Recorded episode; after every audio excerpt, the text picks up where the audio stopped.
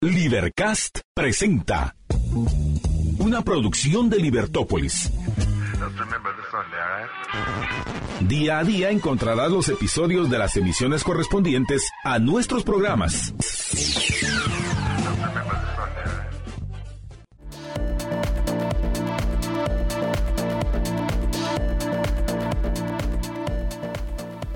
Muy buenos días, muy buenos días. Uh, hoy, miércoles 21 de febrero, son cuando son las 6 y 5 de la mañana, aquí desde el Watchtower de la Libertad. Les saludamos su servidor, José Carlos Ortega, y Estuardo Zapeta en los uh, micrófonos aquí, eh, siempre procurando la libertad. Muy buenos días, Estuardo. Muy buenos días a todos y que este sea un miércoles para ver dónde van en sus metas, dónde van en sus objetivos y que si no tienen, pues se tracen nuevos, ¿verdad? Sí, esa me parece buena. Si no tienen, trácense nuevas metas y nuevos objetivos. Estamos a 21 de febrero, ya, uh, o sea, cuando pareciera mentira, ya estamos casi terminando el mes de febrero. Estuardo, ya va una semana de cuaresma, hace un miércoles, fue el miércoles de ceniza. Y cuando sintamos ya vamos a estar en Semana Santa. Eh, impresionante, ¿no? Cómo se ha ido el tiempo. Pero en medio de cómo se ha ido, cuántas noticias ha habido este año, ¿no? Que el, el acontecer político, el acontecer nacional y social eh, ha sido importante este año. Bueno, pues empezamos a compartir con ustedes algunas de las noticias. Como les decía, hoy estamos, uh, pues hoy una mañana fría. Eh, supuestamente la sensación, ay, perdonen, el, um, la sensación térmica está a 9 grados. Pues, cuando hoy estamos a, a, 12 grados aquí, donde, donde dice que estamos, yo siento la verdad menos. Uh, la máxima hoy va a ser de 25 grados, o sea, va a ser el día más frío de toda la semana. 25 grados al mediodía es una buena temperatura, Estuardo, ¿sí? Eh, pero por el contrario, a 10 grados para amanecer a estas horas de la mañana, pues sí se siente un poquito frío. Bueno, usted guárdese, cuídese y recuérdese siempre tener mucha paciencia. Ya hay tráfico. Bueno, pero empezamos a, a compartir con ustedes las noticias que tenemos para hoy. Bueno, el diario Prensa Libre ha titulado Canadá sanciona a fiscal general y tres funcionarios. País les prohíbe entrar a su territorio, poseer activos y efectuar transacciones por promover corrupción y cometer graves violaciones de derechos humanos.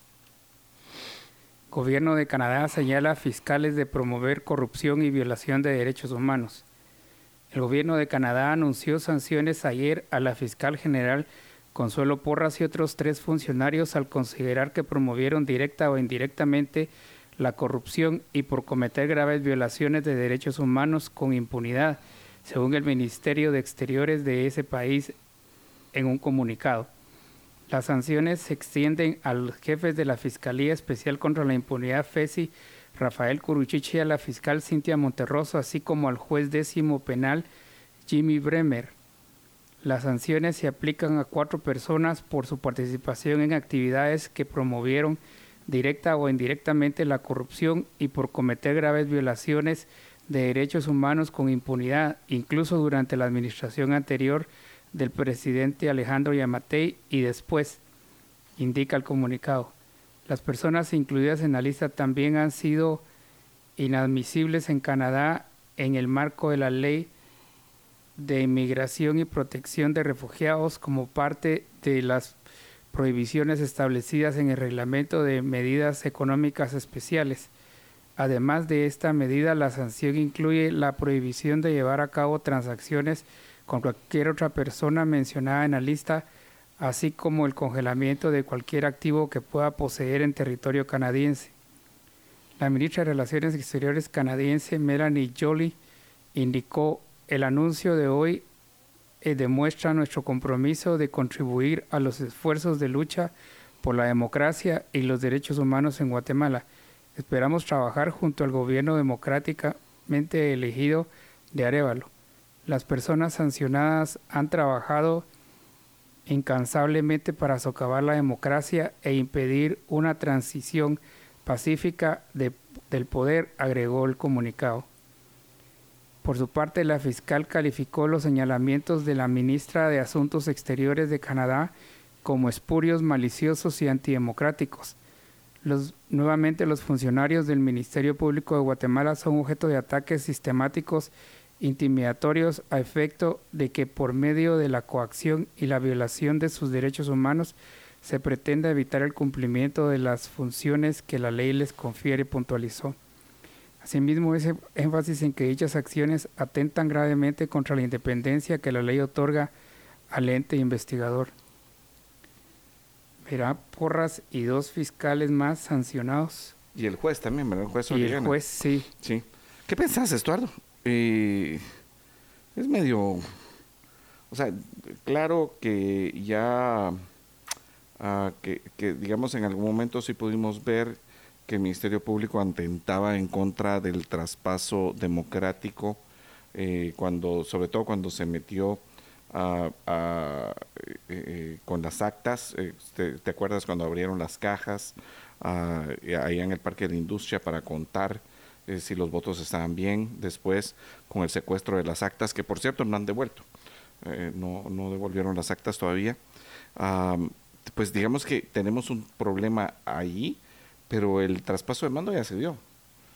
O sea, la juramentación del presidente Arevalo, la toma de posesión del presidente Arevalo, de Karin Herrera, de los diputados de Semilla, eh, es- eso ya se dio. O sea, ¿cuál es, eh, ¿cuál es el interés ahora de seguir intentando esto? O sea, yo no sé, yo tampoco he oído mu- que muchas veces, o, o, bueno, sinceramente no he oído ni una sola vez que alguien haya pensado llevarse su dinero a Canadá, sí. Eh, o sea, como un lugar donde te vayas a refugiar después de salir, o sea, de alguna situación. Eh, entonces veo que es un acto, pues, más bien simbólico ah, que, que intenta dar un mensaje en este momento.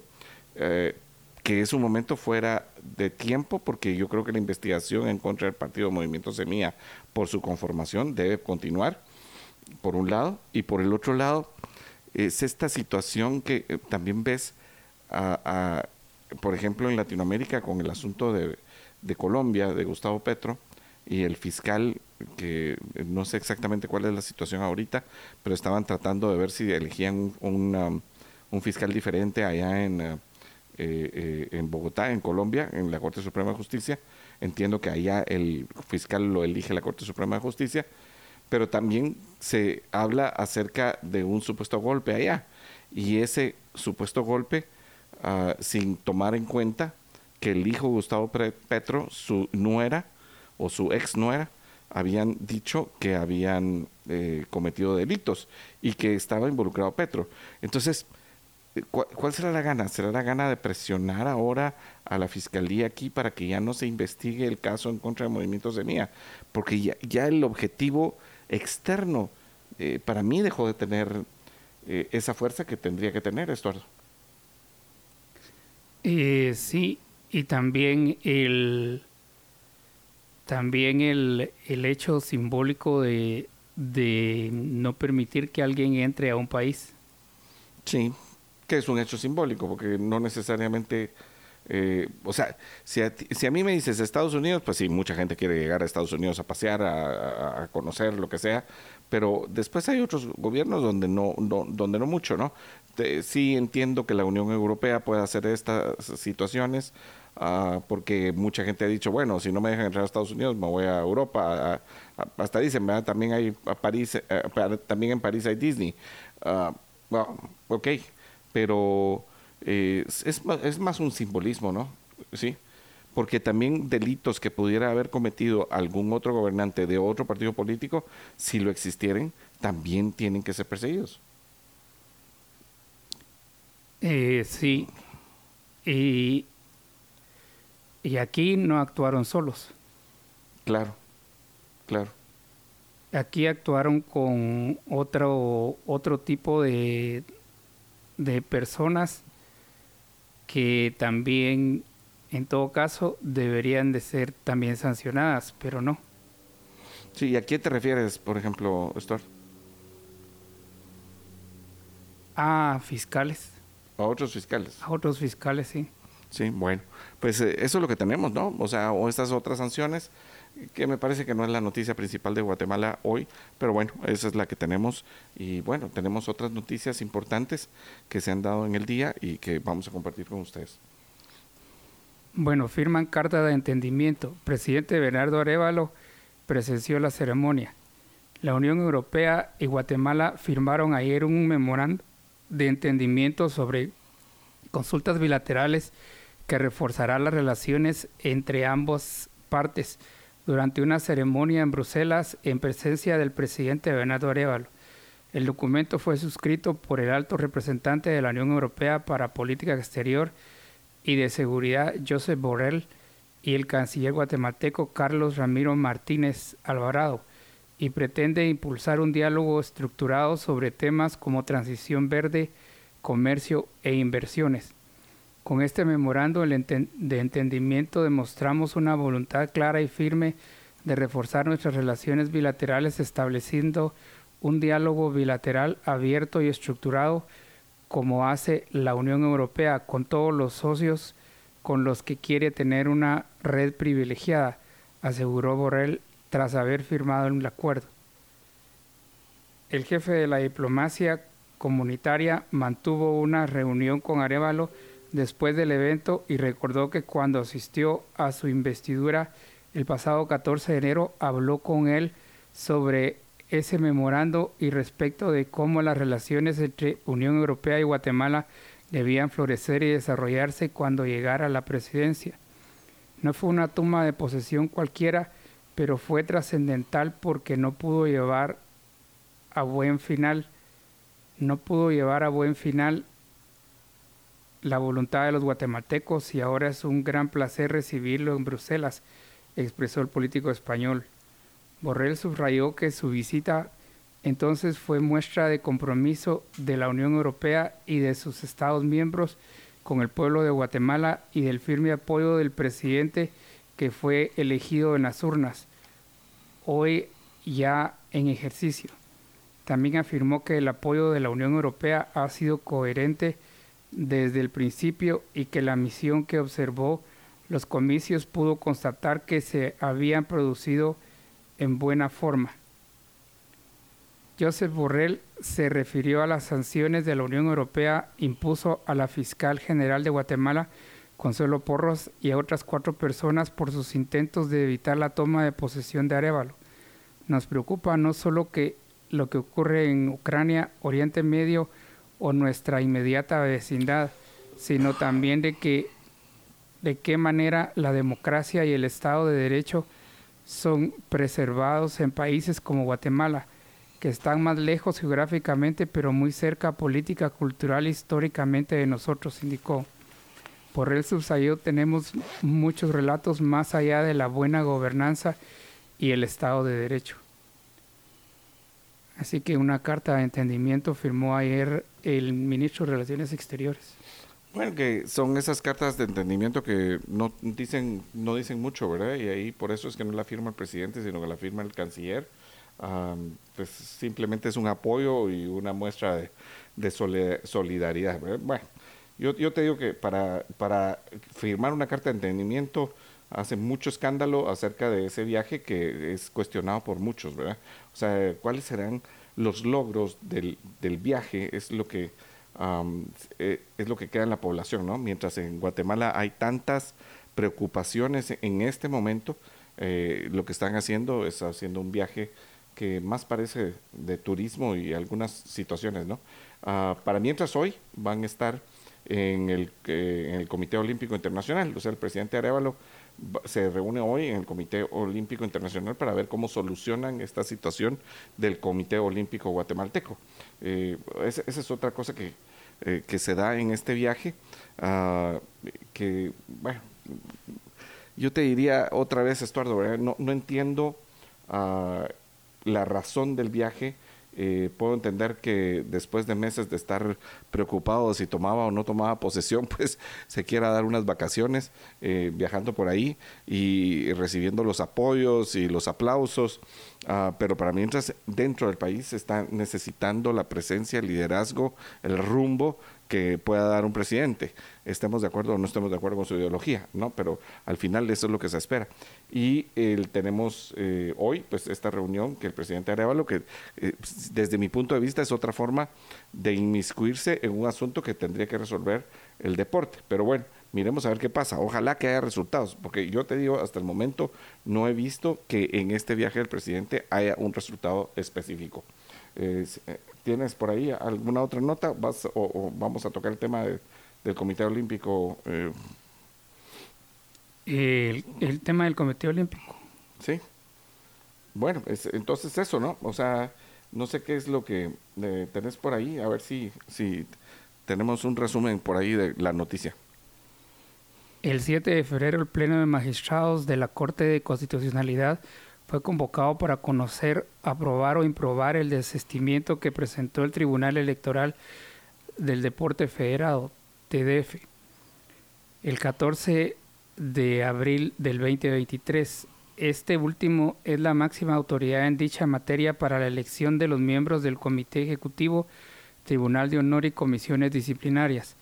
Lo que buscan los nuevos miembros del TDF es retractarse de lo que iniciaron sus antecesores en el 2022 quienes pidieron que se suspendieran algunos estatutos del Comité Olímpico Guatemalteco y que condujo a que el Comité Olímpico Internacional COI sancionara al país en materia deportiva.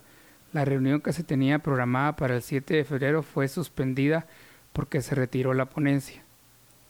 Fuentes del TDF argumentaron que había por lo menos tres de cinco votos favorables para aprobar el desistimiento, la propuesta del magistrado Néstor Vázquez Ponente fue retirada por la presidencia de la CC, cuyo titular Héctor, Héctor Hugo Pérez Aguilera. Luego de ello, Vázquez se inhibió de conocer el caso de nuevo. A su vez, la presidencia de la CC lo remitió a la vocalía siguiente a cargo de la magistrada Leila, Leila Lemus que a la fecha, según fuentes de la Corte, no ha presentado la ponencia para que se define una fecha y se convoque al Pleno. Prensa Libre tuvo acceso a una carta que mandó el 9 de febrero Pérez Aguilera a los magistrados Roberto Molina y Claudia Paniagua en respuesta a una misiva enviada un día antes, 8 de febrero, en la cual solicitaba que se convocara a sesión el 13 de febrero para resolver sobre los expedientes acumulados 3113 y 3.275-2022 relacionados con el desistimiento del TDF. Sin embargo, la respuesta al oficio 00224 MIII fue que en reiteradas ocasiones ha sido convocada sesiones de pleno de magistrados conforme lo regula el artículo 180 de la ley de amparo para conocer al respecto. Les hizo ver que la primera vez que fue la primera vez fue el 16 de noviembre del 2022, durante la cual no se aprobó el proyecto de sentencia, y la más reciente el 7 de febrero, cuando reiteró que Vázquez se inhibió y de continuar conociendo. En esa carta, Pérez Aguilera indica que está a la espera de que la nueva magistratura ponente a cargo de Lemus remita a la Secretaría del Pleno el proyecto respectivo para ser convocada como se solicita. De acuerdo con documentos oficiales a los que también Prensa Libre tuvo acceso, los argumentos de Molina y Paneagua para solicitar que se conozca el desistimiento de TDF es porque las, las repercusiones negativas del deporte olímpico son muy grandes y sobre todo porque cada vez está más cerca la celebración de los Juegos Olímpicos de París 2024. Los dos magistrados quienes razonaron su voto en las ocasiones anteriores debido a que creen que la suspensión de los estatutos del COG ha perjudicado a los atletas solicitaron una plenaria para el 13 de febrero pasado que no se celebró. El presidente Bernardo Arevalo estará hoy en Suiza para intermediar y procurar que los atletas puedan representar al país en las próximas justas olímpicas de París en julio próximo. La agenda del mandatario contempla una reunión con el presidente del COI, Thomas Bach, en su sede como parte de su gira oficial por varios países de Europa que inició el 16 de febrero. días antes de que saliera Arevalo del país, declaró, vamos a tener una reunión con el presidente del Comité Olímpico Internacional en Suiza, donde a partir de contactos que ya hemos tenido por medio de cartas, vamos a hacer un análisis de la situación de Guatemala en el marco del COI para encontrar una salida que permita a los atletas guatemaltecos puedan competir en condiciones plenas. El COI ratificó la suspensión de indefinida de Guatemala el 15 de octubre del 2022. Según la carta que oficializó la decisión, los atletas guatemaltecos no podrán representar al país ni competir bajo su bandera en los Juegos Olímpicos y otros eventos deportivos internacionales. La suspensión tuvo su origen cuando la CC dejó en suspenso parte de los nuevos estatutos del, del Comité Olímpico Guatemalteco los estatutos del Comité Olímpico Guatemalteco no se encuentran suspendidos en su totalidad, solo en relacionado con el régimen electoral que contiene puestos que son contrarios a la constitución de la Ley Nacional para el Desarrollo de la Cultura Física y del Deporte. Puntualizó el TDF en un comunicado que dio a conocer en septiembre del 2022. En diciembre del año pasado, el COILE reiteró a Jorge Rodas, presidente del Comité Olímpico Guatemalteco, que dicho ente no está autorizado a funcionar como Comité Olímpico Nacional. Eh, la carta fue respuesta a una misiva que había enviado el 20 de noviembre del 2023 y firmada por Miriam Magdavi, directora de Asuntos Legales del COI. Con copia a y a Gerardo Aguirre, entonces presidente del Comité Olímpico Guatemalteco y luego suspendido por decisión del Comité Ejecutivo del COI. Como usted sabe y como ya fue indicado hace pocos meses por el Departamento de Relaciones del, del CON y del el COI no reconoció los resultados de las llamadas elecciones que se llevaron a cabo el 9 de octubre del 2021 inicia la carta firmada por Magdavi. El Comité Olímpico Guatemalteco ha sido suspendido por decisión del Comité Ejecutivo del COI el 8 de septiembre del 2022, que entró en vigor el 15 de octubre del 2022 a Honda. Esto significa en particular que el COG ya no está autorizado a funcionar como un Comité Olímpico Nacional acorde al papel como está definido en la Carta Olímpica hasta que la situación se resuelva y pueda levantarse la suspensión, como claramente fue declarado en la decisión del Comité Ejecutivo del COI, la cual fue comunicada a la jefatura reconocida por el COI del, del COG, suspendida en actualidad, en particular a, la, a su presidenta, su presidente, señor Gerardo Aguirre, copiado en esta carta para su información, remarca.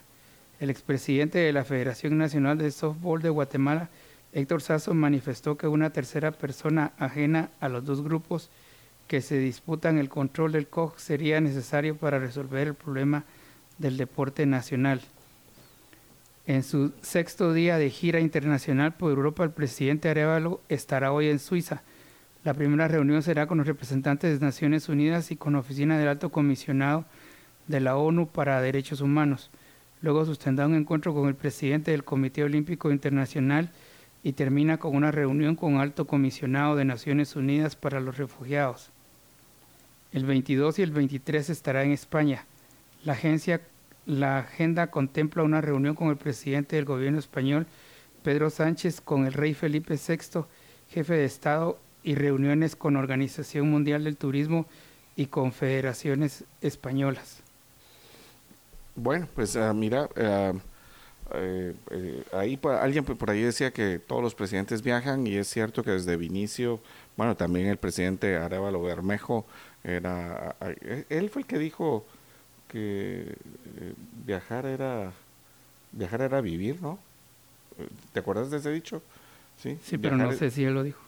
sí, yo estoy casi seguro que sí, fíjate que eh, viajar es vivir, eh, ese dicho. Bueno, lo vamos a buscar. Pero lo que sí es que si lo dijo, pues como que se lo enseñó muy bien a su hijo y ahora el presidente Arábalo de León está viajando. Tiene esta reunión en España, como dijimos, con Pedro Sánchez, con el rey Felipe VI. Tal vez va a llegar a saludarlo después de que no lo pudo saludar ya como presidente porque se había retirado de la ah, pues de la toma de posesión aquel eh, domingo 14 y lunes 15 de enero, hace ya más de un mes. para mientras, pues como se dice en Guatemala, pues hay muchas cosas que están pasando y es cierto que todos viajan, pero eso no hace, no justifica. O sea, el hecho de que todos hagan algo no justifica ah, que se tenga que repetir, sobre todo cuando hay una crisis en el país, una crisis ah, donde no se ve exactamente el rumbo de lo que se quiere tener. Eh, de lo que hay que solucionar en el país. O sea, hay muchos retos y yo creo que tenemos que eh, eh, solucionarlo. Pero por otro lado, pues lo del Comité Olímpico Internacional, que es un asunto pues complicado con el Comité Olímpico Guatemalteco, que a mí me preocupa, te voy a decir, Estuardo, cómo es que un organismo que funciona como una multinacional, porque el COI funciona como una multinacional, pero que no se le aplican las leyes del país. O sea, igual que la FIFA, ¿no? Eh, tienes esa situación donde tienes un organismo eh, supranacional, en realidad. O sea, no le puedes aplicar las leyes del país y estás eh, en una situación de, desventaja porque aparentemente te representan y como aparentemente te representan, también le das plata. O sea, le das plata al deporte y, y, no tienes ninguna injerencia. Eso es un, poco complicado, ¿no? O sea, que se, se invierta plata en, la, en, todo lo que es el COG eh, y estas situaciones, pero por el otro lado, o sea, no, no le puedas aplicar las leyes del país. O sea, eh, va plata del presupuesto, pero no le puedes aplicar eh, las leyes del país. Es un organismo supranacional, ¿no? O sea, al final.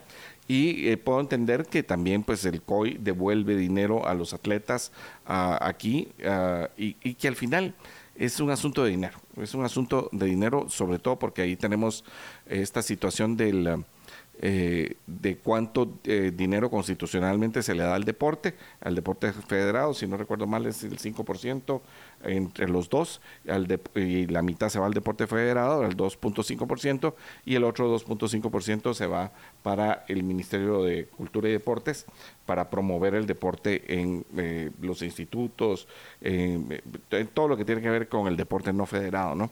Ah, bueno, pero el asunto es ver cómo se resuelve este asunto, este tema más bien de los atletas guatemaltecos que no pueden participar con la bandera, que eh, para mientras el Comité Olímpico Guatemalteco eh, no puede hacer todas las funciones que debería estar haciendo con el apoyo a los diferentes atletas, el deporte, sobre todo el deporte de equipos, el deporte de conjunto, que, que cae en un problema, pero que yo no veo tampoco, Estuardo, que a raíz de esa sentencia o de esa incapacidad del Comité Olímpico Guatemalteco de, funcionar dentro del COI, que el presupuesto se haya reducido y que digamos, ah, sí, ahí el dinero no se lo han dado al COG, ah, sino que lo están ahí guardando mientras se resuelve el problema.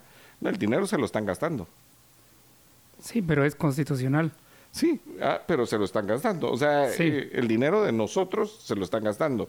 O sea, estamos peor que cuando estaba el, los otros, estos, eh, el grupo de Gerardo Aguirre, que para mí fue lamentable, porque una persona, un atleta, él era pitcher de softball, eh, que fue pues muy bueno en su época, junto con Carlos Cano, e, en, esa, e, en esa dorada época del softball masculino. Y eh, resultara pues que los incentivos eh, hicieron que también se perdiera, ¿verdad? En, una serie de asuntos administrativos donde ellos eran los que se gastaban el dinero y no llegaba a los atletas. Bueno, con estos eh, comentarios, pues nos vamos a un corte y volvemos con las otras noticias que están siendo revuelo en Guatemala. Tenemos varias, ¿verdad?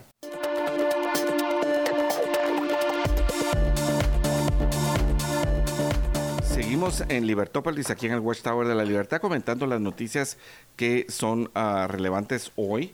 Y Estuardo, hoy una de las noticias más importantes que hay es que ayer ah, se eligió ah, con 148 votos al abogado eh, Pablo Leal Oliva como magistrado suplente del Tribunal Supremo Electoral.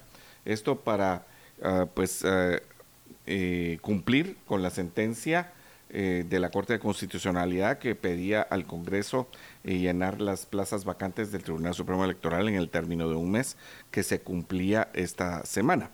Entonces, el licenciado Pablo Leal Oliva ya fue no solamente elegido, sino que juramentado.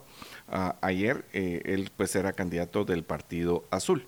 Y por el otro lado, al magistrado Noé ah, Ventura Loyo, él fue electo desde 2020, en marzo de 2020, y cuando fue electo, él eh, tomó la decisión de no, ah, de, no aceptar y de renunciar de una vez. Eh, no fue juramentado en 2020. Y resulta que ayer, pues yo siento que es una guisachada, Estuardo, cuando ah, él renuncia en 2020 y no hicieron la elección de una vez, o sea, no él, no, él no, ha ejercido como magistrado suplente del Tribunal Supremo Electoral, de hecho ejerció como magistrado en una sala de apelaciones desde ese entonces y posteriormente a esto eh, fue electo en el noviembre pasado o en octubre pasado, no, noviembre pasado, nuevamente como magistrado de una sala de apelaciones.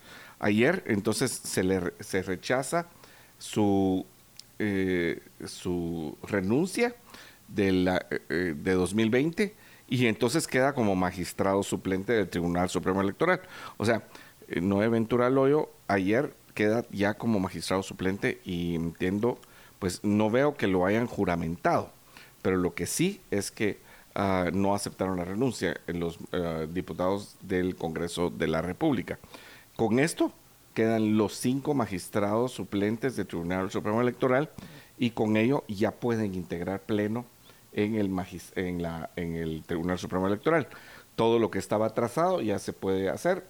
Para mientras ayer se cumplían 80 días en que los magistrados titulares del Tribunal Supremo Electoral no están, eh, o que por lo menos habían salido del país.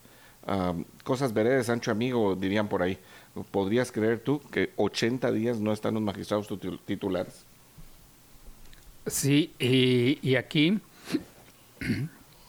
está la pregunta de qué va a pasar con ellos.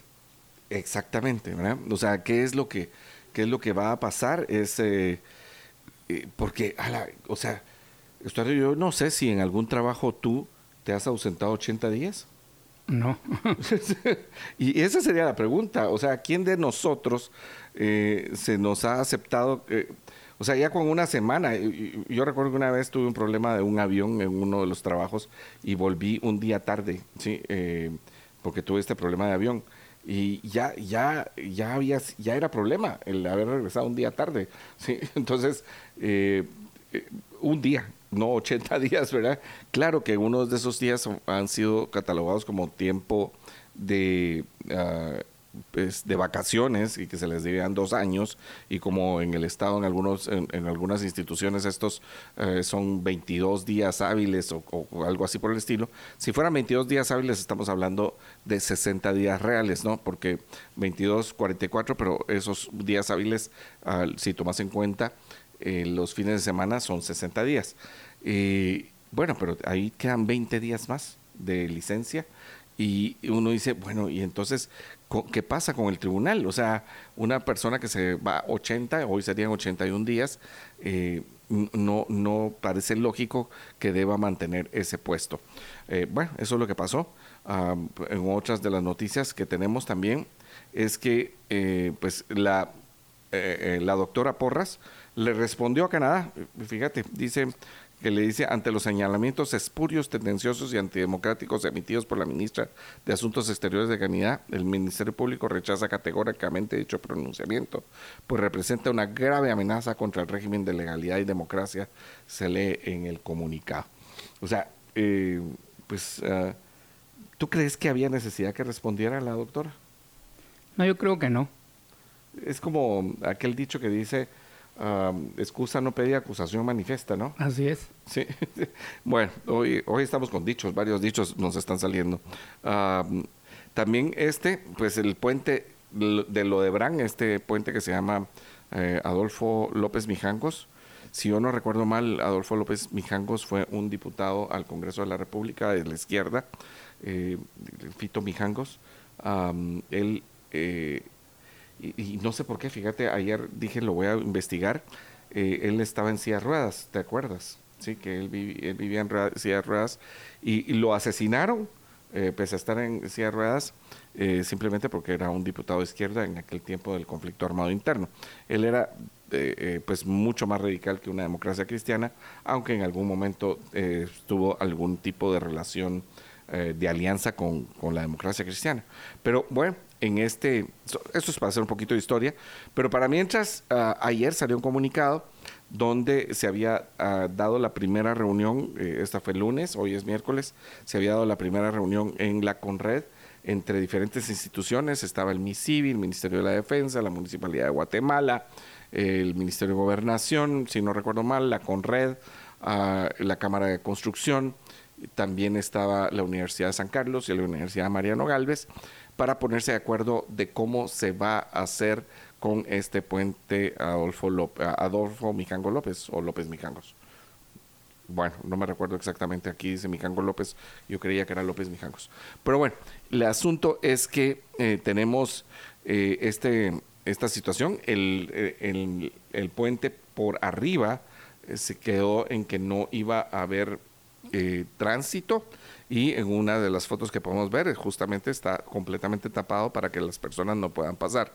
También dice el análisis del comunicado que pudimos tener ayer que se decidió que no se va a poner un puente Bailey porque las condiciones de topográficas del lugar no se pueden realizar. Ah, el Ministerio de la Defensa con el Cuerpo de Ingenieros, Estuardo, va a hacer una eh, mediciones topográficas para ver qué es lo que se debe hacer y después por eso se van a hacer las evaluaciones de si se tiene que tirar ese puente o si se tiene que eh, reparar. Son tres columnas, tres columnas centrales. Eh, yo, pues habiendo estudiado ingeniería, te digo una cosa, o sea, me parece que el, puente no tiene el daño estructural que merezca que se tire y que se reconstruya, que haya uno nuevo, pero bueno, eso eh, hay ahora eh, métodos no invasivos, y cuando me refiero a métodos no invasivos, hay ultrasonido, eh, rayos X y algunas otras formas no invasivas donde tú puedes constatar si hay un daño estructural o no. Esperamos que no lo haya, Stuart, para que esta reparación se haga lo más pronto posible. Sí, y pobre la gente que circula por ahí. Sí. Aunque te voy a decir una cosa. Eh, no, es que, no es que solo la gente que está ahí. El hecho de que tú tengas una vía tan importante eh, con tanto problema repercute en toda la ciudad. ¿sí? Porque, por ejemplo, alguien que iba para allá ahora ya no lo ya piensa mejor buscar otra solución en otro lugar porque el tráfico por allá va a estar sumamente intenso. Eh, entonces, en realidad repercute en toda la ciudad. Es como, bueno, tú que vienes de zona 18, eh, e, este paso que todavía no terminan de arreglar ahí en Calzada La Paz, ah, genera tráfico en la zona 2, en la Martí, en la zona 15, en Cayalá, en todas estas áreas, en el Boulevard ah, Landívar, o sea, en Vista Eh, eh, o sea, cuando tú tienes un problema en una calle, en realidad te genera problemas en otros lados también. Y por eso estamos esperando que a ver si el alcalde Topo termina de arreglar esta situación. Ayer ya no nos dio tiempo de hablar, ah, de preguntarle esto eh, al, gerente de Metra, pero sí es uno de los temas que está pendiente. O sea, no terminan de arreglar ese puente. Bueno, y no sé si leíste, pero también ayer Francisco Villagrán el hijo del ex vicepresidente Francisco Villagrán Kramer, el embajador Francisco Villagrán, es, es ahora, ah, pues fue juramentado por el presidente Bernardo Arevalo como uno de sus asesores y su enviado especial. Eh, es otra de las personas pues que se integran al equipo de gobierno del presidente Arevalo. Y eh, pues esas son de las noticias más importantes que tenemos eh, para hoy. No sé si tienes tú alguna otra o te quisieras comentar alguna específicamente. Eh, sí, hay una noticia. Reformas a la ley. Semilla busca hacer bloque. En medio de abucheos por parte de la oposición, la Junta Directiva del Congreso de la República dio lectura ayer a la sesión plenaria, en la sesión plenaria, la iniciativa que contempla reformas a la ley contra la delincuencia organizada, presentada horas antes por los diputados independientes que fueron electos por el movimiento Semilla. La propuesta busca la suspensión de las inscripciones de las personas jurídicas no sea aplicable a las organizaciones políticas, las cuales para efecto de suspensión o cancelación se encuentran únicamente sujetas a la ley electoral y de partidos políticos. Ayer integrantes de la bancada Semilla presentaron la propuesta ante la dirección legislativa en la cual se piden modificaciones al artículo 82 de la citada ley para agregarle un párrafo. Las disposiciones de este artículo no son aplicables a las personas jurídicas con derechos públicos sujetas a normativas específicas o bien a leyes constitucionales. Tampoco es aplicable a las organizaciones políticas las cuales para efectos de suspensión y o cancelación se encuentran únicamente sujetas a la ley electoral y de partidos políticos se lee en la propuesta. Con este cambio, explicó el diputado Raúl Barrera, se pretende que las tales acciones penales no perjudiquen a las organizaciones políticas que están sujetas a una normativa especial. Según Barrera, con esta reforma también se devuelve al Tribunal Supremo Electoral su jurisdicción y supremacía sobre todo lo relacionado en materia electoral.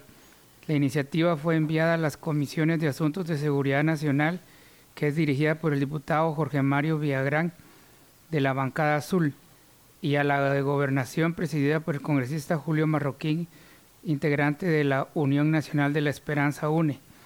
En medio de la discusión en el Pleno, algunos diputados de oposición cuestionaron las intenciones de conocer y enviar a comisión de inmediato la propuesta que busca un beneficio directo para los diputados electos por el partido Semilla y que ha sido declarado independientes. En julio del año pasado, el fiscal, la fiscal especial contra la impunidad FESI informó que el Tribunal Séptimo de Instancia Penal ordenaba la suspensión de la personería jurídica del partido Movimiento Semilla. El fundamento legal utilizado por el Ministerio Público es que el juez que conoció el caso se basara en uno de los artículos de la Ley contra la Delincuencia Organizada. El caso llegó a la Corte de Constitucionalidad que declaró sin lugar varios recursos legales que se presentaron. Eh, Mira, Semilla busca cambiar la ley para hacer bloque. Y yo creo que esa es una noticia muy importante hoy, eh, Estuardo, y a nuestra audiencia, porque mira lo que, lo que dice, o sea, tú mismo leías el párrafo, pero el artículo 82 de, en su totalidad dice suspensión provisional de las inscripciones de las personas jurídicas. Estamos hablando de la ley contra la delincuencia organizada. Dice, se podrán suspender provisionalmente con autorización judicial durante la substantación del proceso penal las inscripciones de personas jurídicas, sus patentes, permisos y licencias que hayan sido extendidas legalmente, cuando hubieran sido utilizadas para cometer en cualquier forma un hecho ilícito de los establecidos en la presente ley. O sea, así es como está la ley actualmente.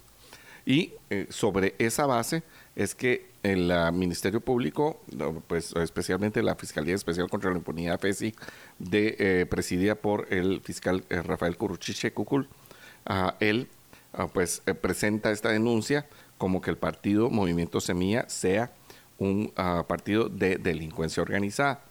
Las justificaciones son que pues primero se cometen varios irregularidades, delitos en este caso, de para la inscripción del partido, o sea, eh, adhesiones equivocadas, falsificaciones, etcétera, pero también el lavado de dinero por unos montos ahí eh, que son relativamente pequeños para lo que cuesta ser un partido político, pero dicen, bueno, mire, aquí están estos dineros que no se reportaron y eso constituye lavado de dinero.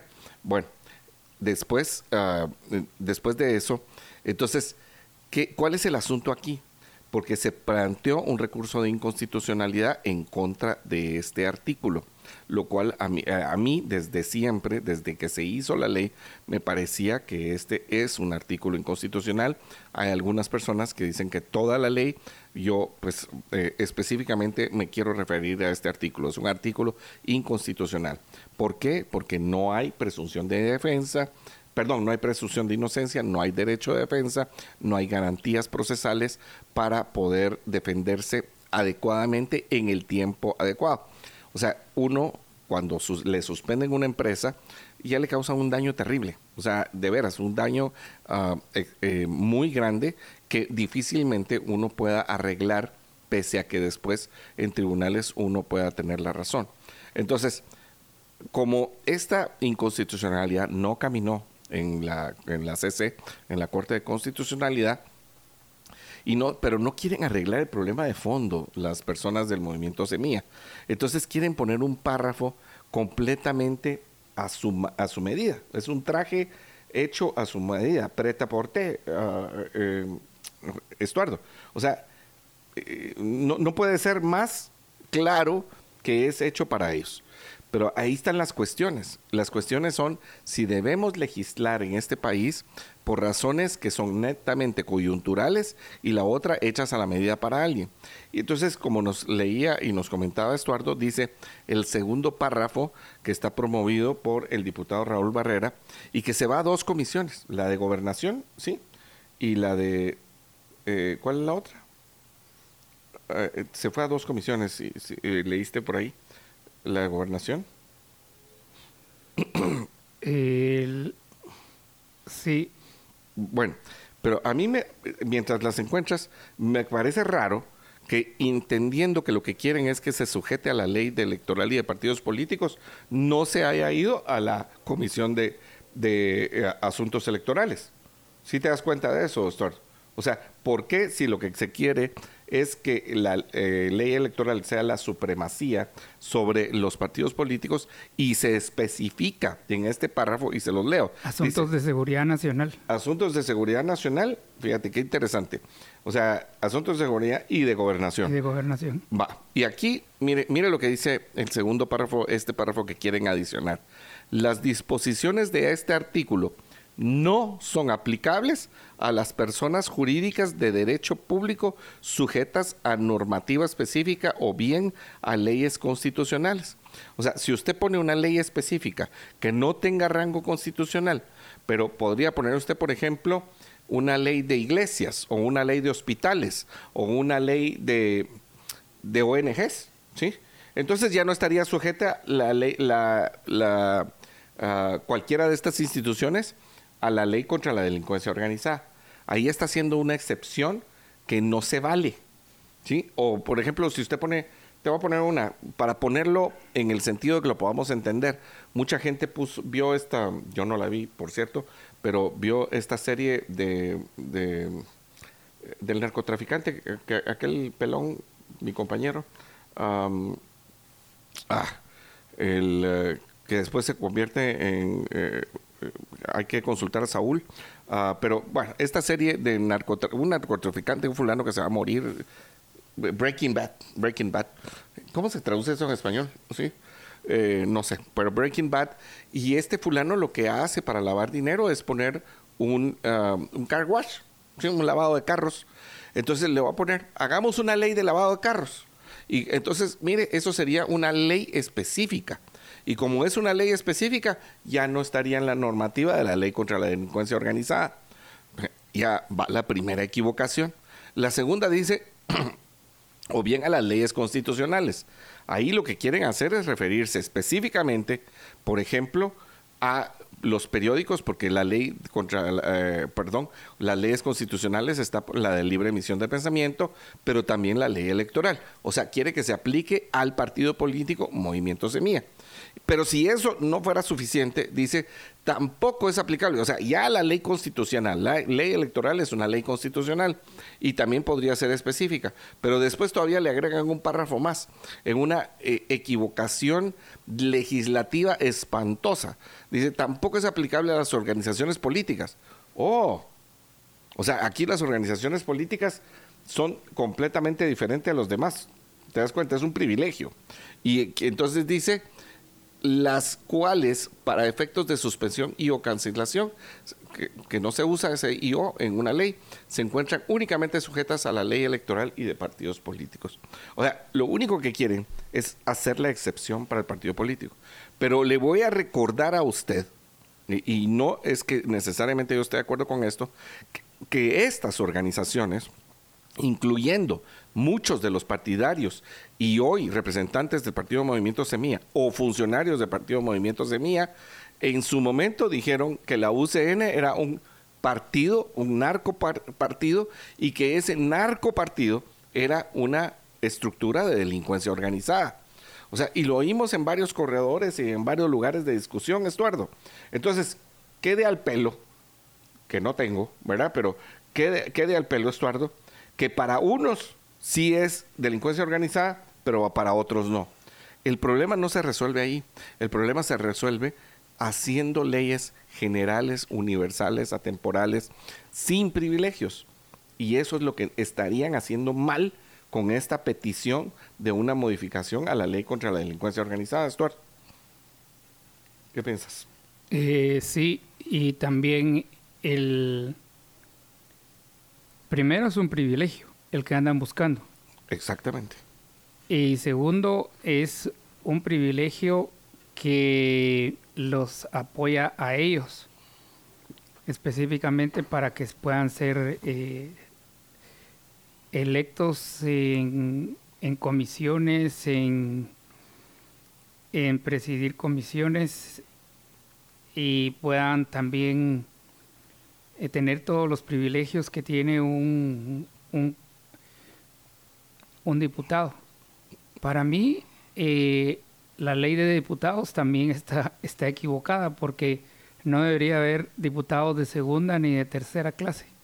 Totalmente de acuerdo contigo. Sino que todos los diputados deberían de tener la misma capacidad y la misma posibilidad de ser eh, electos para, para presidencia de comisiones o para junta directiva o para representar al Congreso. Correcto, yo estoy de acuerdo completamente, 100% de acuerdo contigo, Estuardo, uh, porque las reformas a la ley, de eh, la ley orgánica del organismo legislativo que se dieron en 2016, o sea, lo que pasa es que, qué coincidencia, ¿verdad? Que la ley contra la delincuencia organizada, la ley electoral, la ley del organismo legislativo eh, y algunas otras más, todas son por las reformas de 2016. O sea, todas tienen el mismo rasero en donde se equivocan y lo único que hacen es poner a unos, eh, como dice un amigo por ahí, más iguales que a otros. Entonces, en este caso pone, eh, imagínate que hubieran candidaturas independientes. Ah, entonces eligen a un diputado de forma independiente. O sea, si hubiera candidaturas independientes, llega al Congreso y en el Congreso, como no es miembro de una bancada, no puede hacer nada, no puede presidir, no puede eh, pertenecer a las, presidir una, eh, eh, no puede pertenecer a la junta directiva, no puede presidir una comisión de trabajo, etcétera. Entonces, sí, correcto, tú tienes toda la razón. La ley orgánica del organismo legislativo clasifica a los diputados en primera y segunda, y, eso está muy mal. ¿Okay?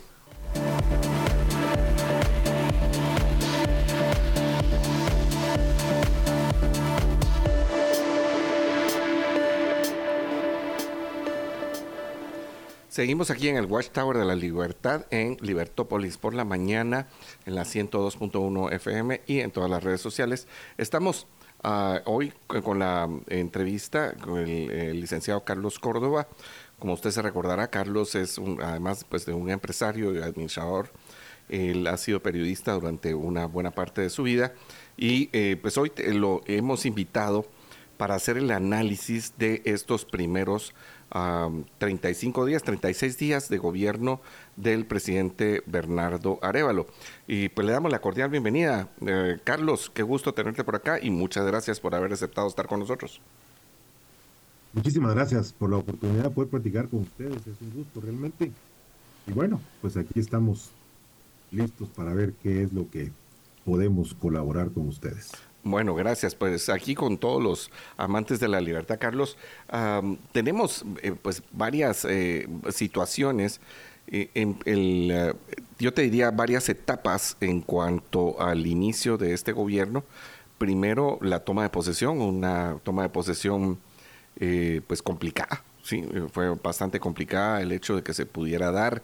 yo te digo, pues como que no, me ayudan, pero tampoco yo me ayudo a mí mismo, ¿no? O sea, ese primer día de, el día de la toma de posesión, en medio de una, ah, una comisión ahí pues, eh, evaluadora que, que medio se la fumaron, pero después de eso también hay retrasos de parte del movimiento Semilla en, la, en querer conformar una junta directiva que no se podía conformar sobre la base de lo que ellos mismos habían votado una toma de posesión que se da después de la hora eh, eh, que, pues, eh, que, es constitucionalmente adecuada, un cambio de junta directiva posteriormente. Y bueno, esa es la primera parte, te diría yo, los primeros cuatro o cinco días en que inicia este gobierno atropelladas, ¿no? Parece, te, diría yo, parece puente de lo de Bran. Ah, ese inicio un poco convulso.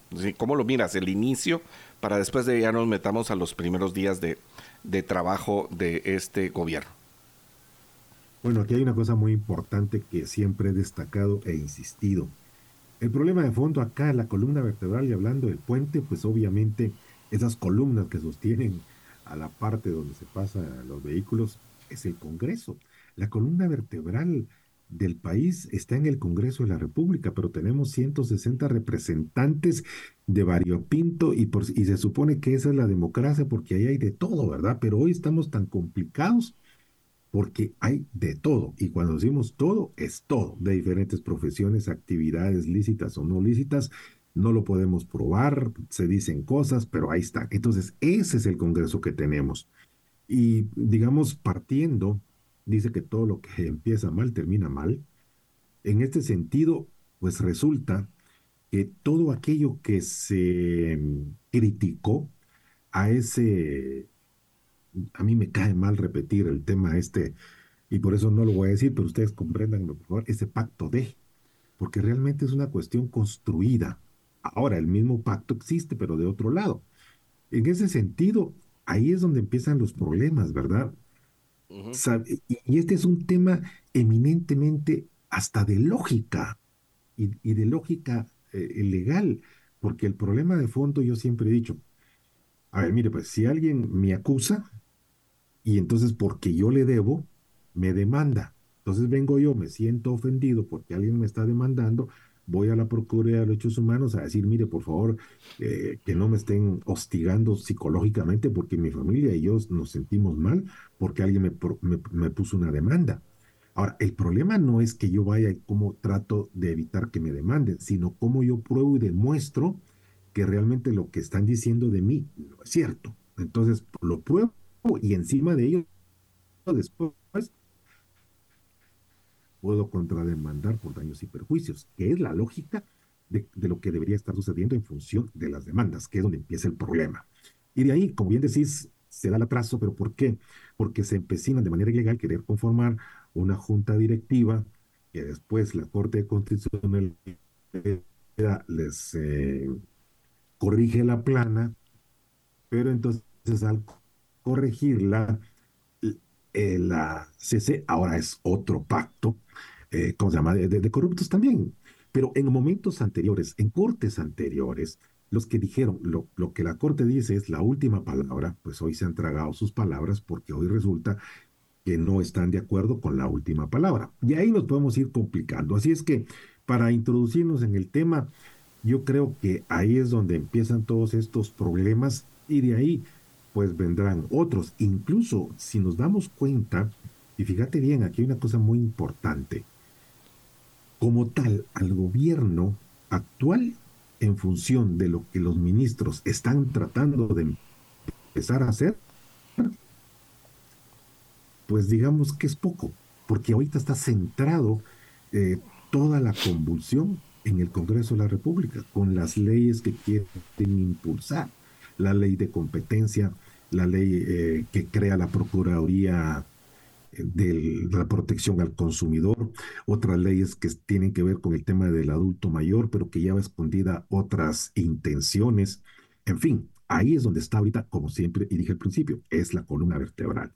Pero, pues prácticamente nos dirigimos a, una, a un conglomerado, a una población que es poco lo que puede comprender y vos lo verás cuando la gente hace comentarios, no te argumenta, sino que son monosílabas eh, de insultos, de ya vas a ver, no, no tenemos esa cultura precisamente y eso que obviamente nos va a complicar. Pero bueno, es parte de las cosas y yo creo que una de las también temas más importantes es que los medios eh, podamos ser de alguna forma orientadores pero hay que ganarse esa posibilidad y ese prestigio para que la gente le crea a uno, porque si vemos algunas entrevistas donde al que se invita es porque este nos conviene y porque va a hablar bien de lo que a mí me interesa, hasta le sugiero las preguntas, ¿verdad? ¿Usted cree?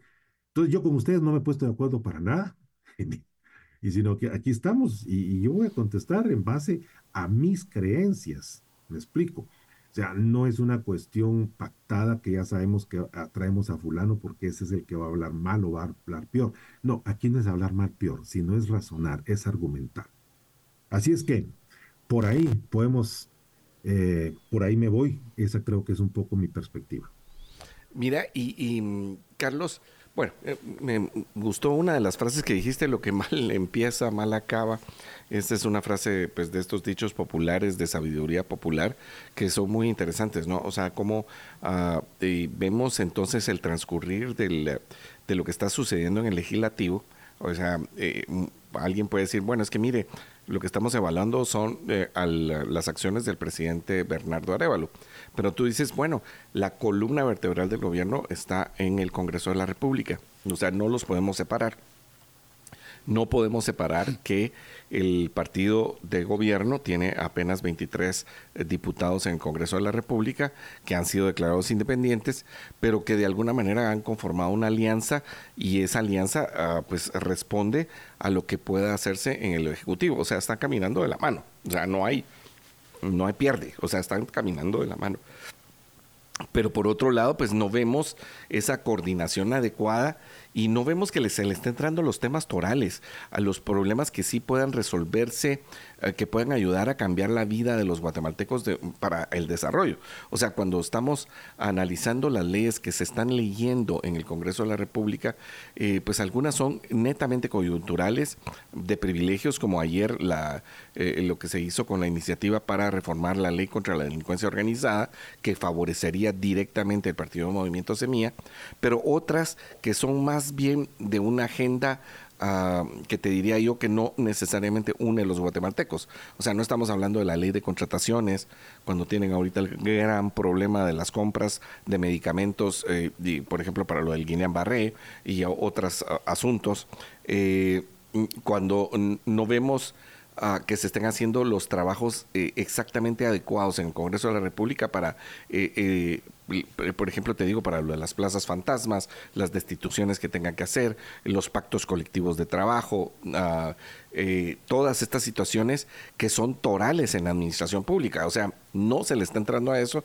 sino que por el contrario se le está entrando a unas leyes que ponen en complicación a la a, pues, a la, familia guatemalteca y a la población. O sea, la de la menstruación digna, la de, la de los ancestrales, eh, se me olvidó el nombre exacto, pero eh, tenía que ver con un, eh, bueno, con estos lugares específicos donde las autoridades ancestrales tendrían derechos que no tienen los guatemaltecos en otros en otras poblaciones, en otras áreas geográficas. Toda esta agenda que se está promoviendo no responde a lo que puede hacer caminar a un gobierno hacia eh, el bien de todos los guatemaltecos, eh, Carlos. Claro, ahí hay cosas importantísimas. Ahora, solo quiero aclarar algo. La columna vertebral que yo digo del Congreso es del sistema republicano, no necesariamente del gobierno, ¿verdad? Porque en el sistema republicano pues tenemos tres poderes, ejecutivo, legislativo y judicial.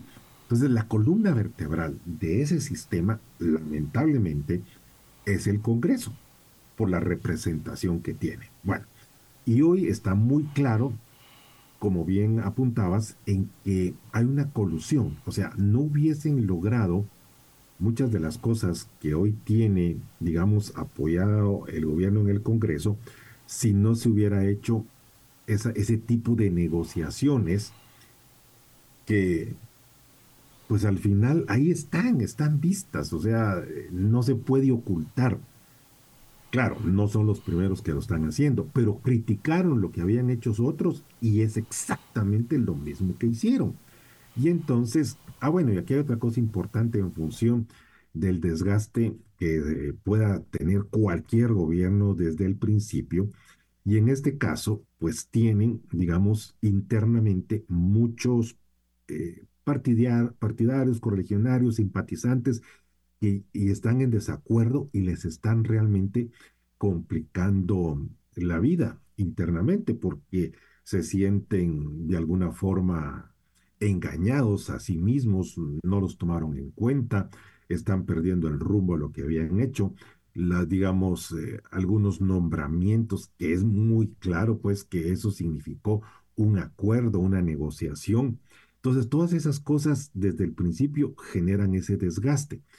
Y entonces, pues algunas veces hay alguien que dice, no me ayudes, compadre, porque yo solito me voy a desbarrancar en base a lo que estamos haciendo y lo que estamos viendo. Pero en este problema también, esto que mencionabas vos, eh, nosotros estuvimos hace poco eh, presentando un amparo en contra de la ley que pretende organizar, digamos, legalizar algunas cuestiones que tienen que ver con el tema de género como tal, ¿verdad?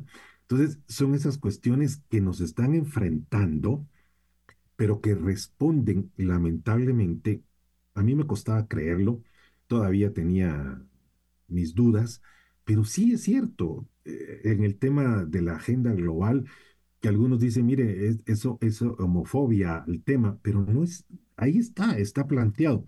Entonces, y no lo están ocultando, por una parte. Hay otra cosa también importante que mencionar ese aparente, eh, digamos, mm, apoyo del sector privado organizado, pero que también conlleva ciertas condicionantes. Eh, hemos visto, yo estuve en dos actividades donde hubo representantes de gobierno, el mismo presidente estuvo en una de ellas, y pues reconoce la necesidad del desarrollo del país, empujar, eh, digamos, la parte económica, y por otro lado, la ley de competencia y, la, y, lo de la DIACO tiene una dedicatoria, ¿verdad? Convertir la DIACO en una procuraduría para convertir a un ente eh, como lo que sería la Procuraduría omnímodo, porque solo puede ser destituido el procurador y nombrado por el Congreso de la República, pero con unas facultades verdaderamente impresionantes hasta de poder cerrar empresas en función de lo que, de lo que ellos califiquen como un delito. Entonces, ahí es donde creo yo que están los enfrentamientos y entonces no nos hemos dado cuenta qué es lo que están haciendo los ministros. Por esa parte, obvio, no puede uno decir, bueno, están allá eh, haciendo el fuego para distraer del otro lado. No, lo que pasa es que ahí está concentrado. Entonces, hay esa parte, y fíjense bien, aquí hay otra cosa muy importante.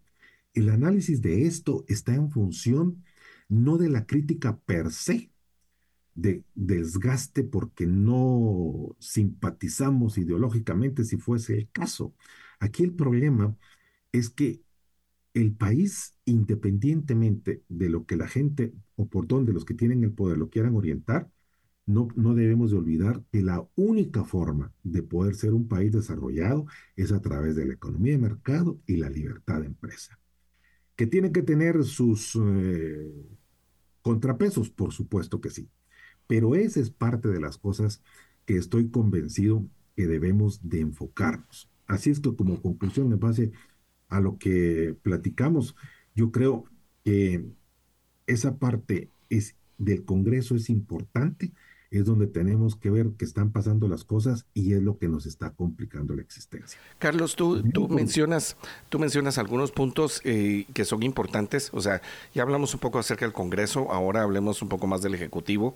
Eh, en el Ejecutivo hablaste de algunos nombramientos, algunas personas que han quedado fuera, otras que, eh, que son cuestionados sus pues, los nombramientos. sí, a mí tampoco me gusta esa palabra que se utilizó, que era pues pura retórica, pura venta, o sea, el pacto de corruptos, porque entonces dices, bueno, con, o sea, ¿quiénes son el pacto de corruptos? Y hoy te das cuenta que los que estaban en el pacto, o sea, primero porque hay un asunto de lógica, no todo el mundo porque vote con eh, en un lugar necesariamente te hace aliado eh, permanente de, alguien, ¿no? O sea, tú tienes eh, tu responsabilidad individual y tú votas o tú haces y vuelves según tu conciencia en muchos de los casos. Algunas otras personas no lo hacen con conciencia, sino que lo hacen por incentivos espurios, es decir, porque recibieron dinero, pero no todos eh, lo han hecho así. O sea, no, no se puede catalogar de la misma, con el mismo recero.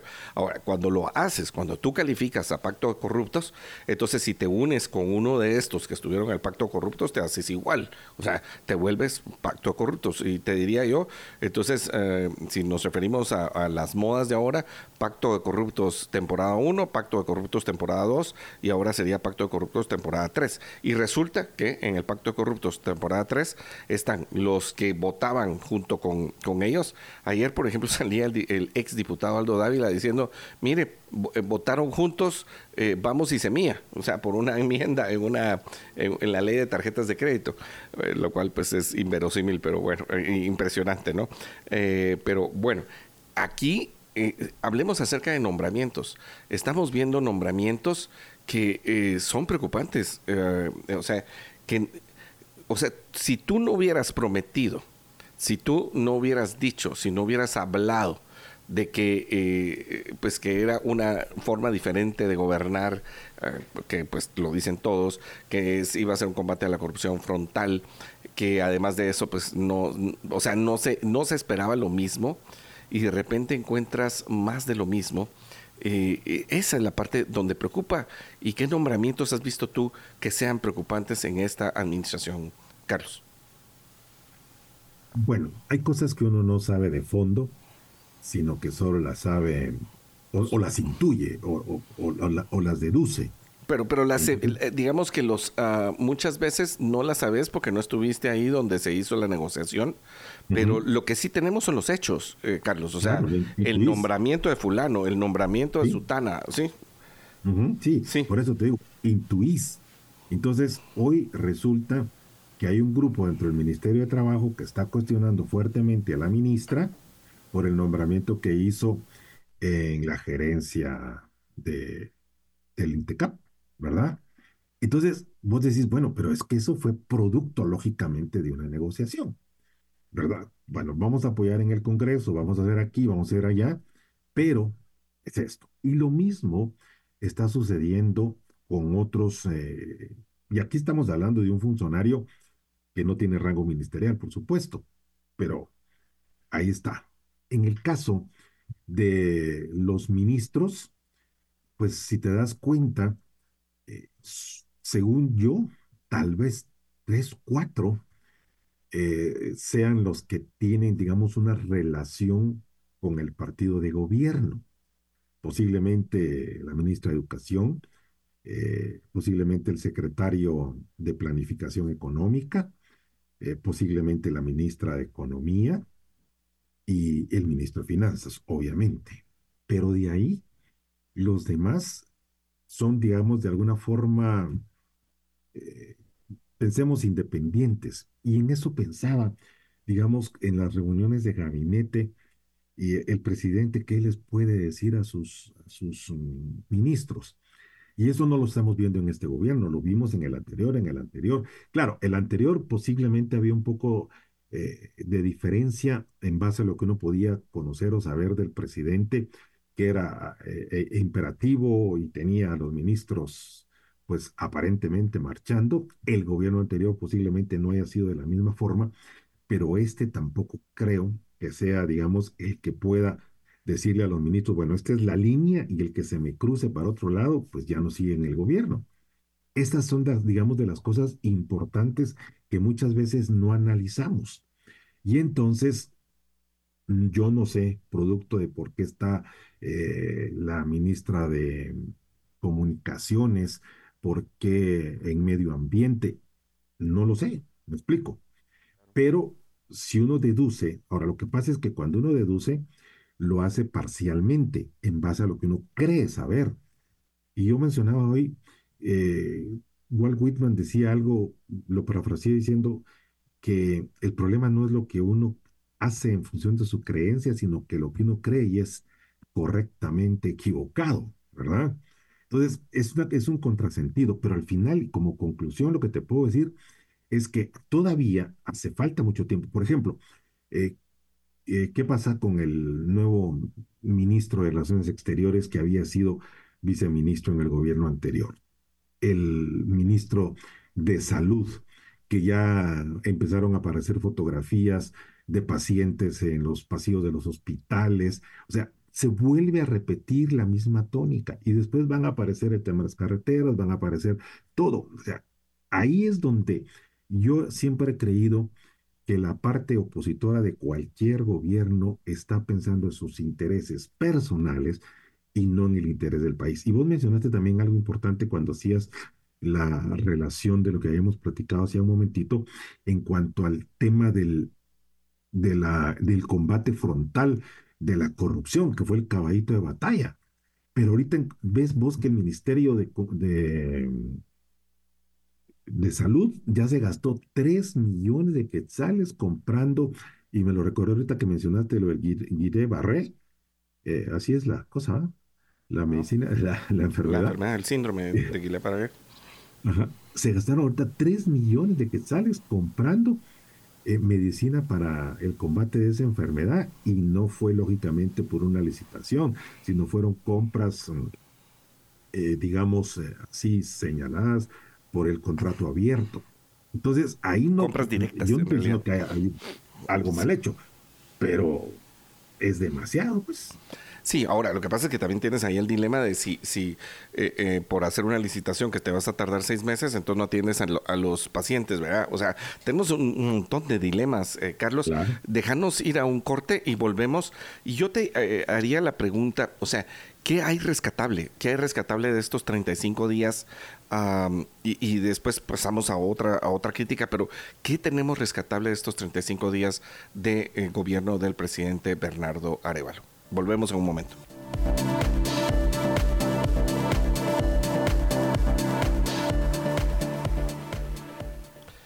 Eh, sí, seguimos en sintonía de Libertópolis por la mañana, entrevista con el, licenciado Carlos Córdoba, periodista y administrador, emprendedor también, eh, coach con quien estamos platicando acerca de estos 35 días de gobierno del presidente Bernardo Arevalo. Cuando nos fuimos al corte le hacíamos una pregunta no tan fácil, eh, pero yo creo que siempre cuando uno quiere hacer eh, periodismo objetivo y aunque no sea solo periodismo, sino platicar acerca de las ah, situaciones de la vida, uno debe tratar de ser objetivo y eh, pues decir, la pregunta, Carlos, es, ¿qué tenemos rescatable? Algo tenemos que, algo tiene que estar pasando bien. Yo pues he, visto algunas cosas rescatables y te diría los intentos del Ministerio de Gobernación, uh, presidido por Francisco eh, Jiménez, ¿es verdad? Sí, y, de Ungaray. Ah, eh, eh, estos intentos del combate a las extorsiones, se nota que hay un intento y hay una baja en los, ah, los homicidios y posiblemente los extorsiones, según los datos que hemos recibido. Eh, pero bueno, una de las cosas que esperamos es que sea sostenible, ¿verdad? Eh, requisas en los eh, centros penitenciarios, que no es la primera vez, no es que, ah, esta vez están haciendo los requisas. Y después de eso, ah, tendremos algunas cosas rescatables. Yo sí puedo ver algunas, pocas, pero sí, digamos, nos ayudan a entender que sí se está trabajando con un rumbo diferente. Carlos. Mira, menos mal hubo algún espacio que no me dio chance a encontrar eso que me preguntabas. La verdad es que, de veras, qué cosa más complicada la que me dejó aquel de tarea y menos mal que uso. Y, y ahorita menos mal me diste una luz con el tema este de Jiménez, porque fíjate que en la mañana estaba pensando precisamente, y no lo mencioné, al ministro de Gobernación, que yo no voy a dudar de su capacidad teórica. ¿Ya? El tipo sí sabe de temas de seguridad. Yo conozco algunas personas que, eh, incluso gente que, bueno, yo tuve la oportunidad de dar clases eh, en la universidad, unas maestrías de, gente que está, que está estudiando, digamos, las maestrías en temas de seguridad.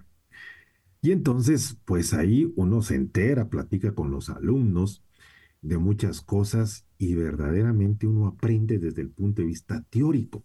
Pero bueno, esto es lo mismo que sucede cuando uno, cuando se recibe cierto entrenamiento para, pero no es lo mismo, digamos, eh, en una simulación de algo controlado que cuando verdaderamente suenan los, los cohetes, pues, y, no son cohetes, ¿verdad?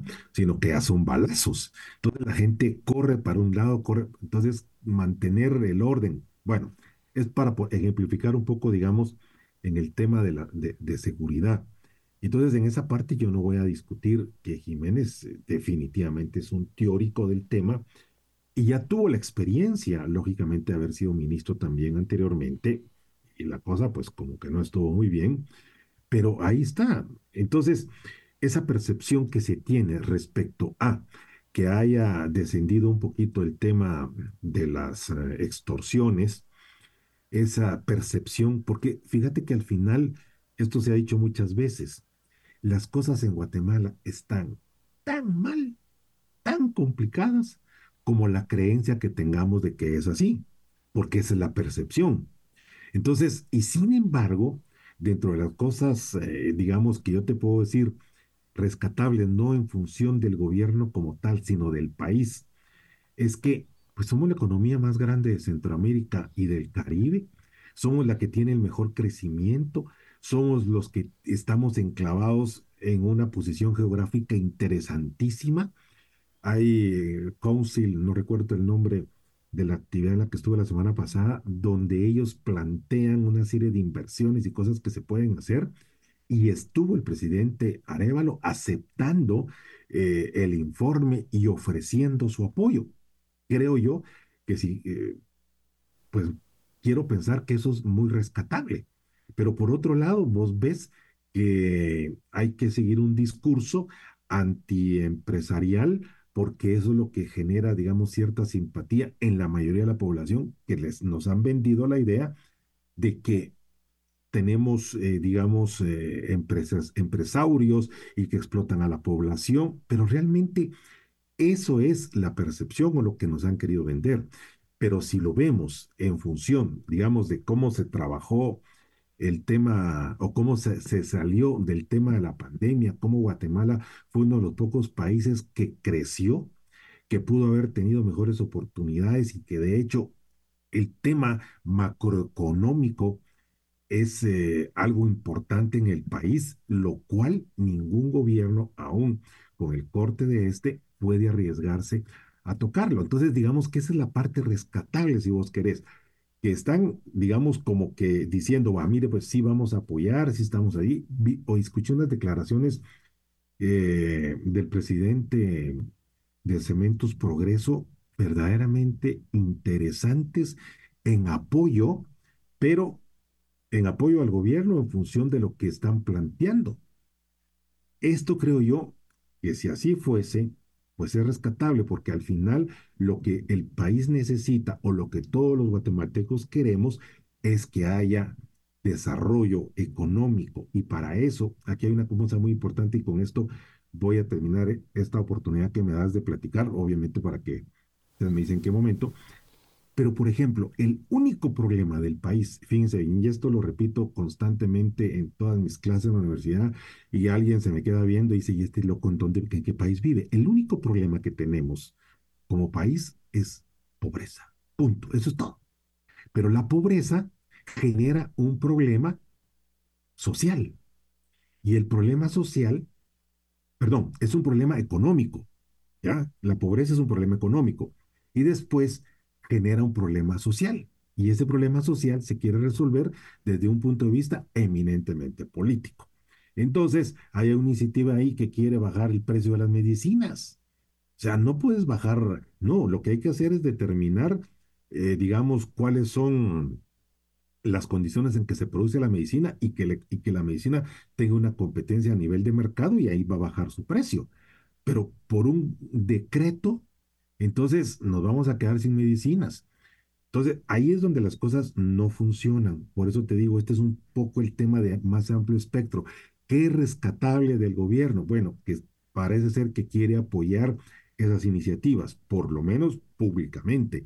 Pero por otro lado, están esas otras, eh, digamos, planteamientos de las leyes que tienen un tema anti, eh, digamos, empresarial. Así es que, ¿dónde está el balance? Bueno, pero mira, Carlos, o sea, eh, todas tus positivas, ninguna fue positiva. para decirlo de alguna manera, ¿no? O sea, yo entiendo perfectamente tú, esta es una de las críticas que le hemos hecho al gobierno, perdón, eh, por ejemplo, que muchas de las personas que están liderando los ministerios son personas que venían de consultorías internacionales, consultorías, y que difícilmente eran ejecutoras. Y hay que entender que el, eh, o sea, el gobierno ah, presidido por Bernardo Arevalo está en el poder ejecutivo. Y ejecutivo quiere decir saber ejecutar. Y bueno, pues ahí vemos algunas acciones. Ah, yo te diría que hay rescatable las auditorías que está haciendo la ministra de Comunicaciones eh, con lo de Belice, el puente Belice 2, el aeropuerto, que se tardaron una infinidad en sacar a Francis Argueta de ahí. O sea, a la madre. O sea, fue, eh, yo no sé, si ya sentía yo que se quedaba este señor, ese, eh, que te digo. yo pensaba, ¿y por qué no se va él? Pues, pues bueno, porque me imagino que estaba rascando la olla de, de los negocios todavía y viendo a ver qué lograba tapar, o sea, dos cosas, una que lograba tapar y, y la otra que lograba todavía eh, rescatar, ¿verdad? Y no sé si todavía, y te lo voy a decir así, o sea, intentó eh, vender la idea de que él se podía quedar otro tiempo más, con los, eh, pues, los incentivos que debe haber hecho para mantenerse durante todo el gobierno del presidente Yamate. bueno, pero, y, qué es lo más lamentable? Y te digo, ya quedan pocos minutos, uh, Carlos, eh, ¿Qué es lo más lamentable que tenemos en estos 30 días del Poder Ejecutivo? Ya hemos hablado del legislativo y estas leyes que no están caminando para el lado adecuado. ¿Qué sería lo más lamentable del Ejecutivo en estos 30 días? Pues volvemos al mismo tema de la percepción, ¿verdad?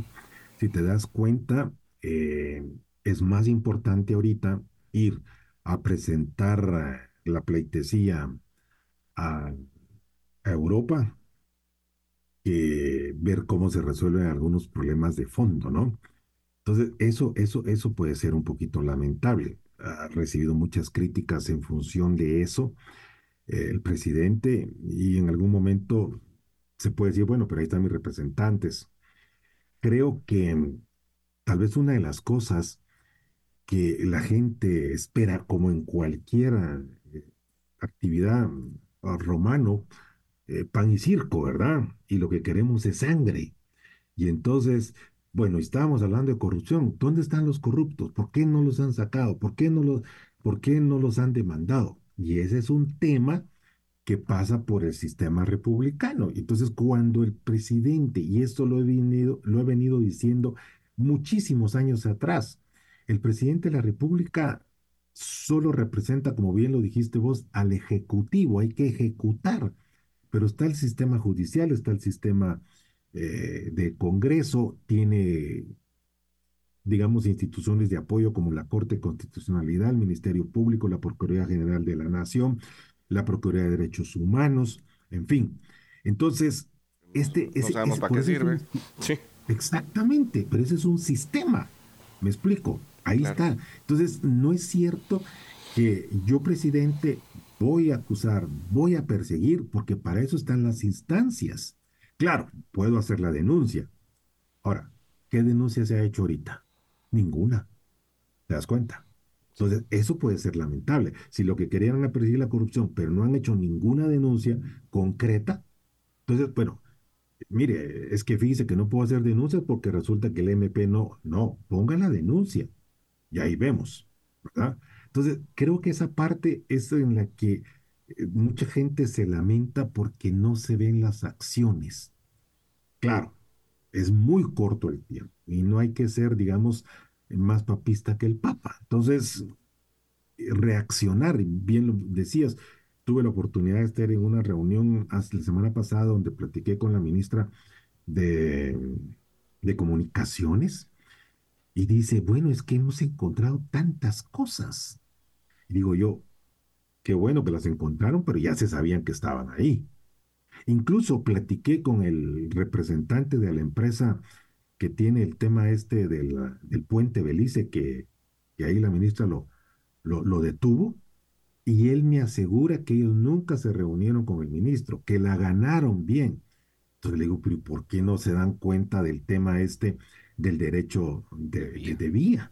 Es que eso lo tenía que... No, esa era parte de las cosas. Así es que en esos temas yo creo que hay muchas situaciones lamentables, pero que son parte de las cosas que yo esperaría positivamente que se puedan ir resolviendo.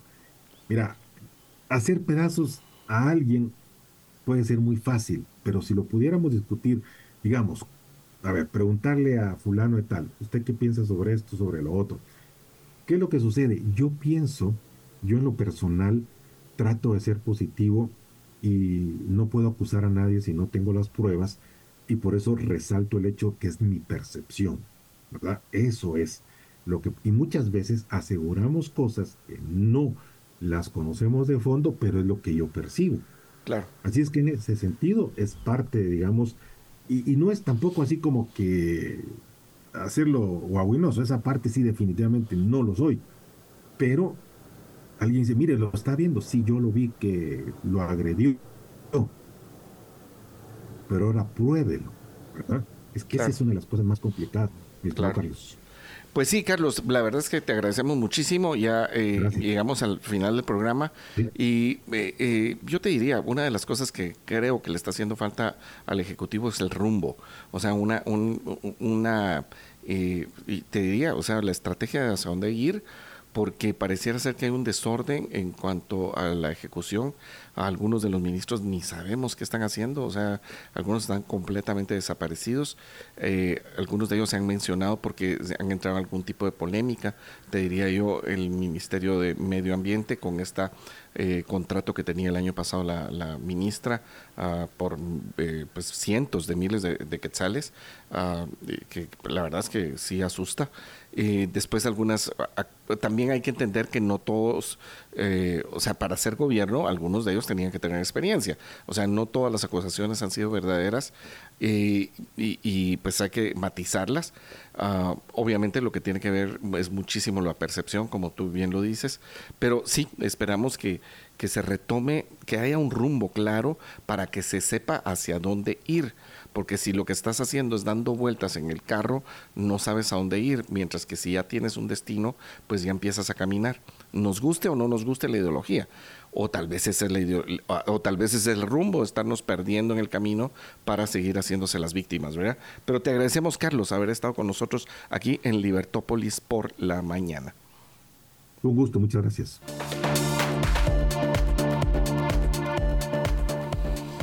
Estamos en la parte final de Libertópolis por la mañana. Um, mira, hay varias noticias que creo que vale la pena eh, mencionar, si no comentar. Uh, recientemente fue, eh, pues uh, condenan a ocho años de prisión a uno de los implicados en el caso Odebrecht.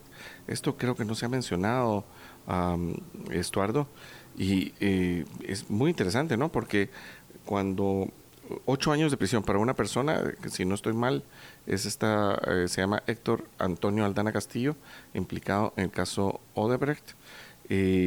Y es interesante por varias razones. Una, porque ninguno de los directivos de Odebrecht ni dos funcionarios públicos que autorizaron el contrato han sido condenados. Pero para mientras esta persona que no, pues eh, no se sabe qué era, no, no fue ministro, no fue viceministro, él sí eh, eh, recibió una condena de ocho años. Tal vez a partir de esto empezamos a tener algún tipo de resultados con este desastre que fue la contratación de Odebrecht y que hay que decirlo como es. El único país de toda Latinoamérica donde estuvo Odebrecht que no recibió condenas ni multas importantes para la empresa. Y aquí, pues, lo que hay es una gran sospecha de negociaciones entre la fiscal Tel Maldana y los fiscales ah, Juan Francisco Sandoval de la FESI y algunos otros ah, también del Ministerio Público de esa época que entraron en acuerdos que no podían hacer con la empresa Odebrecht, ¿verdad? Y tapando también al que fuera ministro en ese entonces, a eh, Alejandro eh, Zipi Sinibaldi. Eh, tal vez, tal vez podemos encontrar ah, resultados de, de, estas investigaciones y de esta acto de corrupción masivo, Estuardo, porque Odebrecht no trabajó sin hacer corrupción. ¿Qué pensás?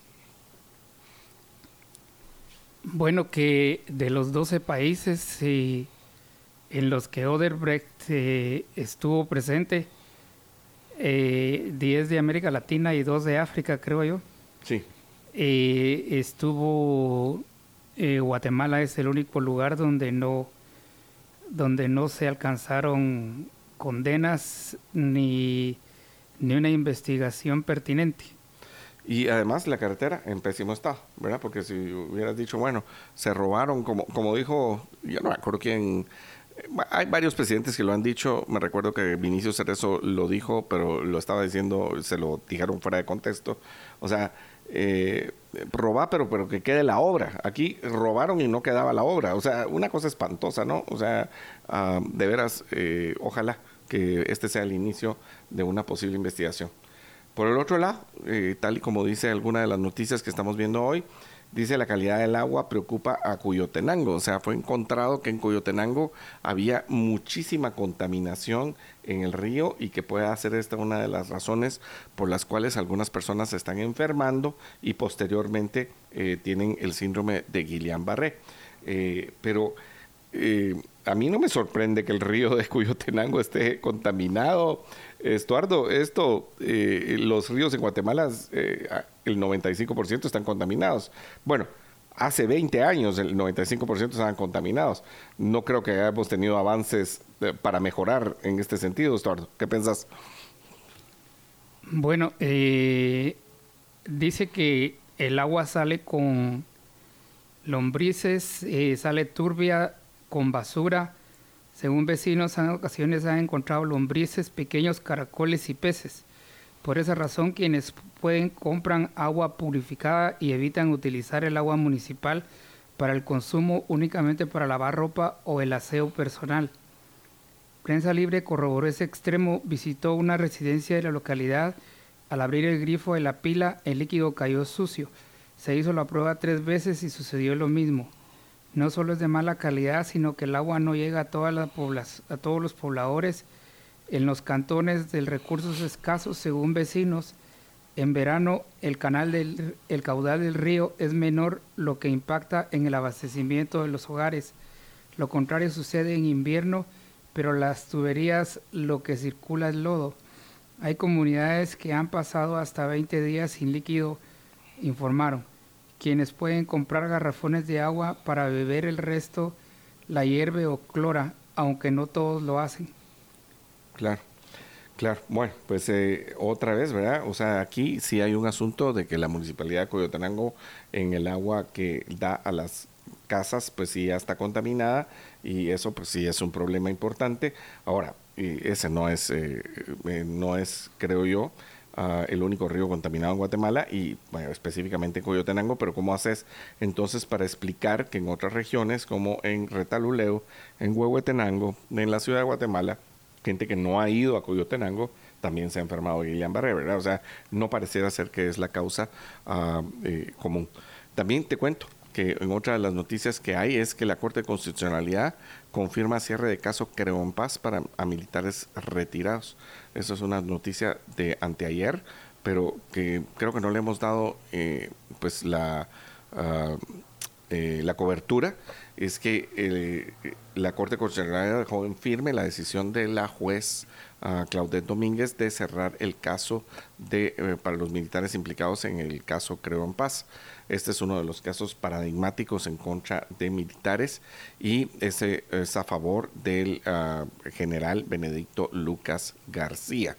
Uh, también además de eso, eh, eh, además de Manuel Benedicto Lucas García, también fueron um, sobreseídos Carlos Augusto Gravito Mora, José Antonio Vázquez García y César Augusto Cabrera Mejía. Eh, todos ellos pues estaban implicados en este caso de Creo en Paz, que fue pues sobreseído y que ya la Corte de Constitucionalidad pues uh, refrendó lo que la juez había eh, dictaminado. Eh, Estuardo, ¿sí? Eh, sí, también eh, beneficiados José Antonio Vázquez García, Byron Humberto Barrientos Díaz y César Augusto Ruiz Morales y Juan Ovalle Salazar. El caso por el que estaban señalados es la desaparición forzada de más de 565 personas cuyos cuerpos se encontraron en 82 fosas dentro del actual Comando Regional de Entrenamiento de Operaciones de Paz, Creón Paz. Sí, bueno, pues ese es un, paso uh, paradigmático. Esta, estas personas están en juicio desde 2015. Estás hablando de nueve años uh, para que sean sobreseídos sus casos, para mientras, eh, pues en cárcel, o sea, cárcel preventiva, cárcel provisional en algunos casos, y ahora pues eh, ya la Corte de Constitucionalidad dio el sobreseimiento. Algunos de ellos pues tienen algún otro caso eh, que tendrán que dirimir en tribunales, pero eh, pues aquí creo que resaltan un par de cosas. Una es Uh, qué es lo que se firmó, qué paz se firmó, ¿verdad? Si todavía siguen estos problemas. Algunas de estas, pues sí, son, de, uh, son acusaciones de delitos eh, de lesa humanidad y por ello, pues no eh, entraban en la amnistía. Uh, eso es una cosa que habría que determinar específicamente. Y eh, también por el otro lado, cuánto pol cuán políticos son estos casos y qué tan jurídicos son y hay que recordarse que todos estos casos iniciaron en el gobierno o a pocos días de iniciarse el gobierno del presidente Jimmy Morales y pareciera ser que empezó como una vendetta de algunos militares que se habían eh, especulado que iban a estar en el gobierno de, Jimmy Morales, ¿te recuerdas? Sí. Eh, bueno, a ver qué pasa, ¿no? O sea, eh, esperamos que se resuelva en tribunales. Ellos Uh, pese a que algunos fueron capturados, algunos se entregaron, a diferencia de otros que siguen huyendo y que no se sujetan a los tribunales, pese a que ellos en su momento dijeron que eso era un acto de cobardía, no sujetarse a los tribunales. Eh, Estuardo. Sí, llegó la hora de terminar. Sí. Y que pasen feliz miércoles, un excelente miércoles para todos y que este miércoles sea para cumplir metas y para llenar objetivos. Muchísimas gracias. Viva la libertad.